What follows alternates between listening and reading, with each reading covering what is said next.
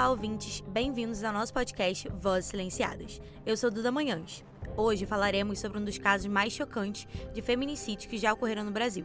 O assassinato da atriz Daniela Pérez. Oi, e eu sou a Carol Tendri, e junto com a Duda vou contar para vocês sobre esse caso, que mesmo tendo acontecido há mais de 30 anos, ainda deixa seu pesar na sociedade. Decidimos abordar esse tema justamente pelo feminicídio ser algo que ainda acontece em grande escala e não ter seu devido holofote.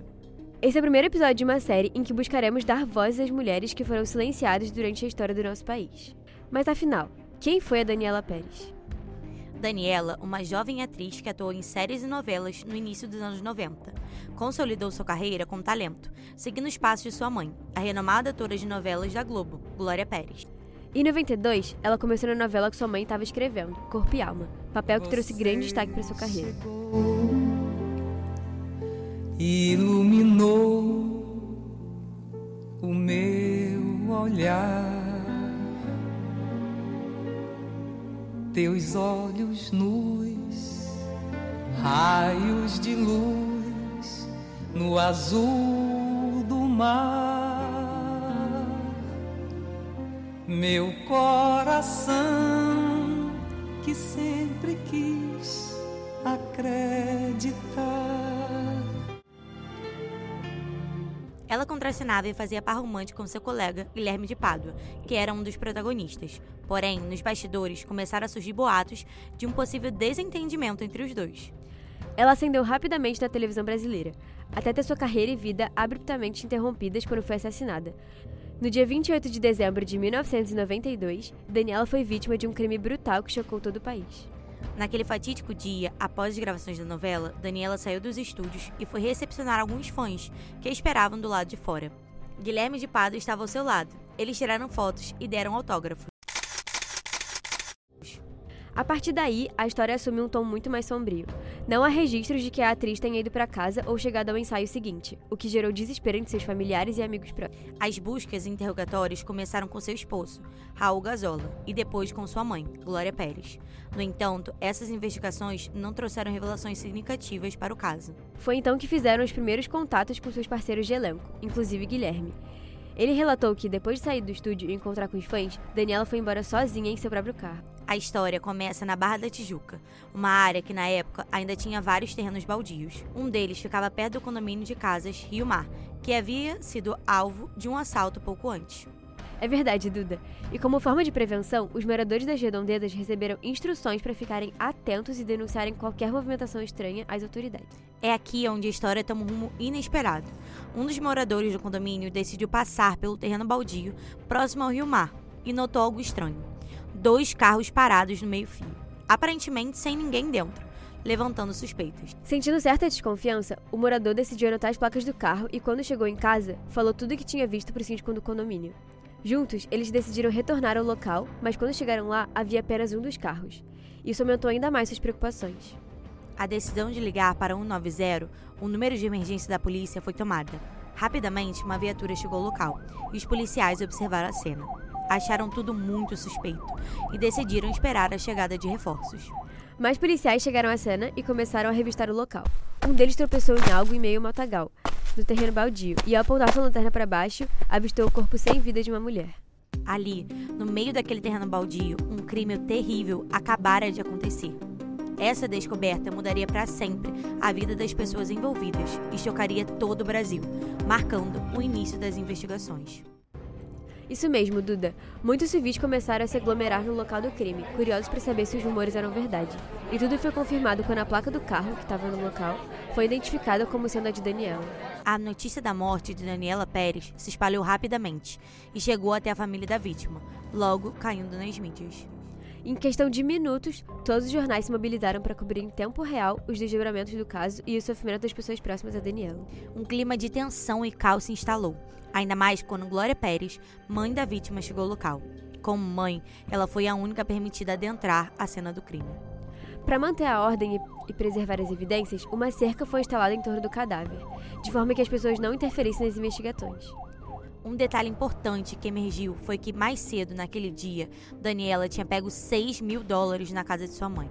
Isso levantou a preocupação de que ela teria sido vítima de um roubo, seguido de homicídio. Essa tragédia começou a se desenrolar e a busca por respostas estava apenas começando.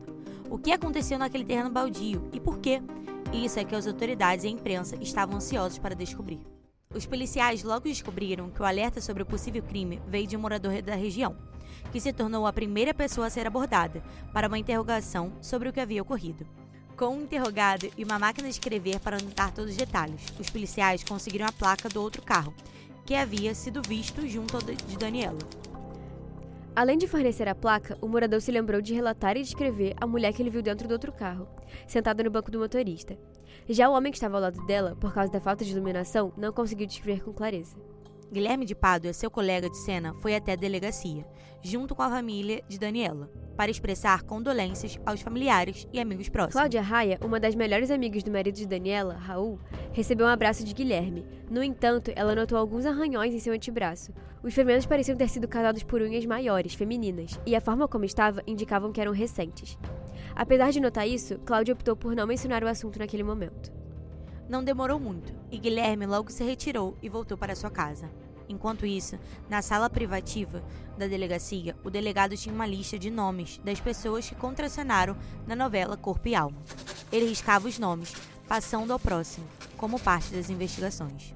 Foi quando Glória Pérez, mãe da vítima, notou que o delegado parou a caneta em cima de um nome, indicando que havia alguma relação relevante com esse ator. O choque tomou conta dela quando percebeu que o nome sobre o qual a caneta havia parado era o de Guilherme de Pádua. Rapidamente, o delegado pediu a Glória que se acalmasse e explicou que só poderia entrar na casa de Guilherme às seis da manhã, de acordo com a lei, para evitar que ele fugisse caso algo vazasse. As investigações estavam se aprofundando e as suspeitas se voltavam cada vez mais para o colega de cena de Daniela. Enquanto as investigações continuavam, a tristeza e o luto tomaram conta de todos quando o caixão de Daniela Pérez chegou ao cemitério. Glória Pérez compartilhou a comovente experiência de arrumar o corpo de sua filha e passar seus últimos momentos com ela. No cemitério, uma amiga de Glória pediu o número de Guilherme de Pádua para ligar para ele, já que o mesmo havia demonstrado tristeza pela perda no dia anterior da delegacia. Lembrando as orientações do delegado, Glória entregou o telefone à sua amiga, que ligou e descobriu que a polícia estava na casa dele já. Muitas pessoas chegavam a todo instante para dar seu último adeus a Daniela Pérez. Amigos, familiares, fãs, todos queriam se despedir. Era como se uma sensação de choque pairasse no ar, enquanto todos tentavam lidar com a dor da perda. O cemitério estava repleto de uma multidão de pessoas que vinham de todos os lugares para prestar homenagens a Daniela. A comoção foi tanta que o enterro teve que ser antecipado. Às 5 horas da tarde, o corpo de Daniela Pérez foi enterrado em um cemitério do Rio de Janeiro. Seu caixão estava coberto com a bandeira da escola de samba, Caprichosa de Pilares, onde a atriz iria desfilar neste carnaval. Em último adeus, uma longa salva de aplausos ecoou, com todos gritando e clamando por justiça.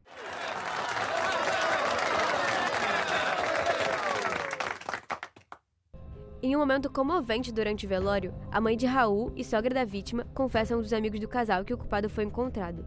A polícia descobriu quem matou Daniela Pérez. Sentada em uma sala reservada, Raul era amparado pelos amigos quando sua mãe chega e dá a notícia. Eles encontraram o assassino, e o nome é Guilherme de Pádua. Ainda com seus amigos tentando segurá-lo e acalmá-lo, Raul perde o controle e, em um ataque de fúria, destrói a capela onde Viola estava correndo.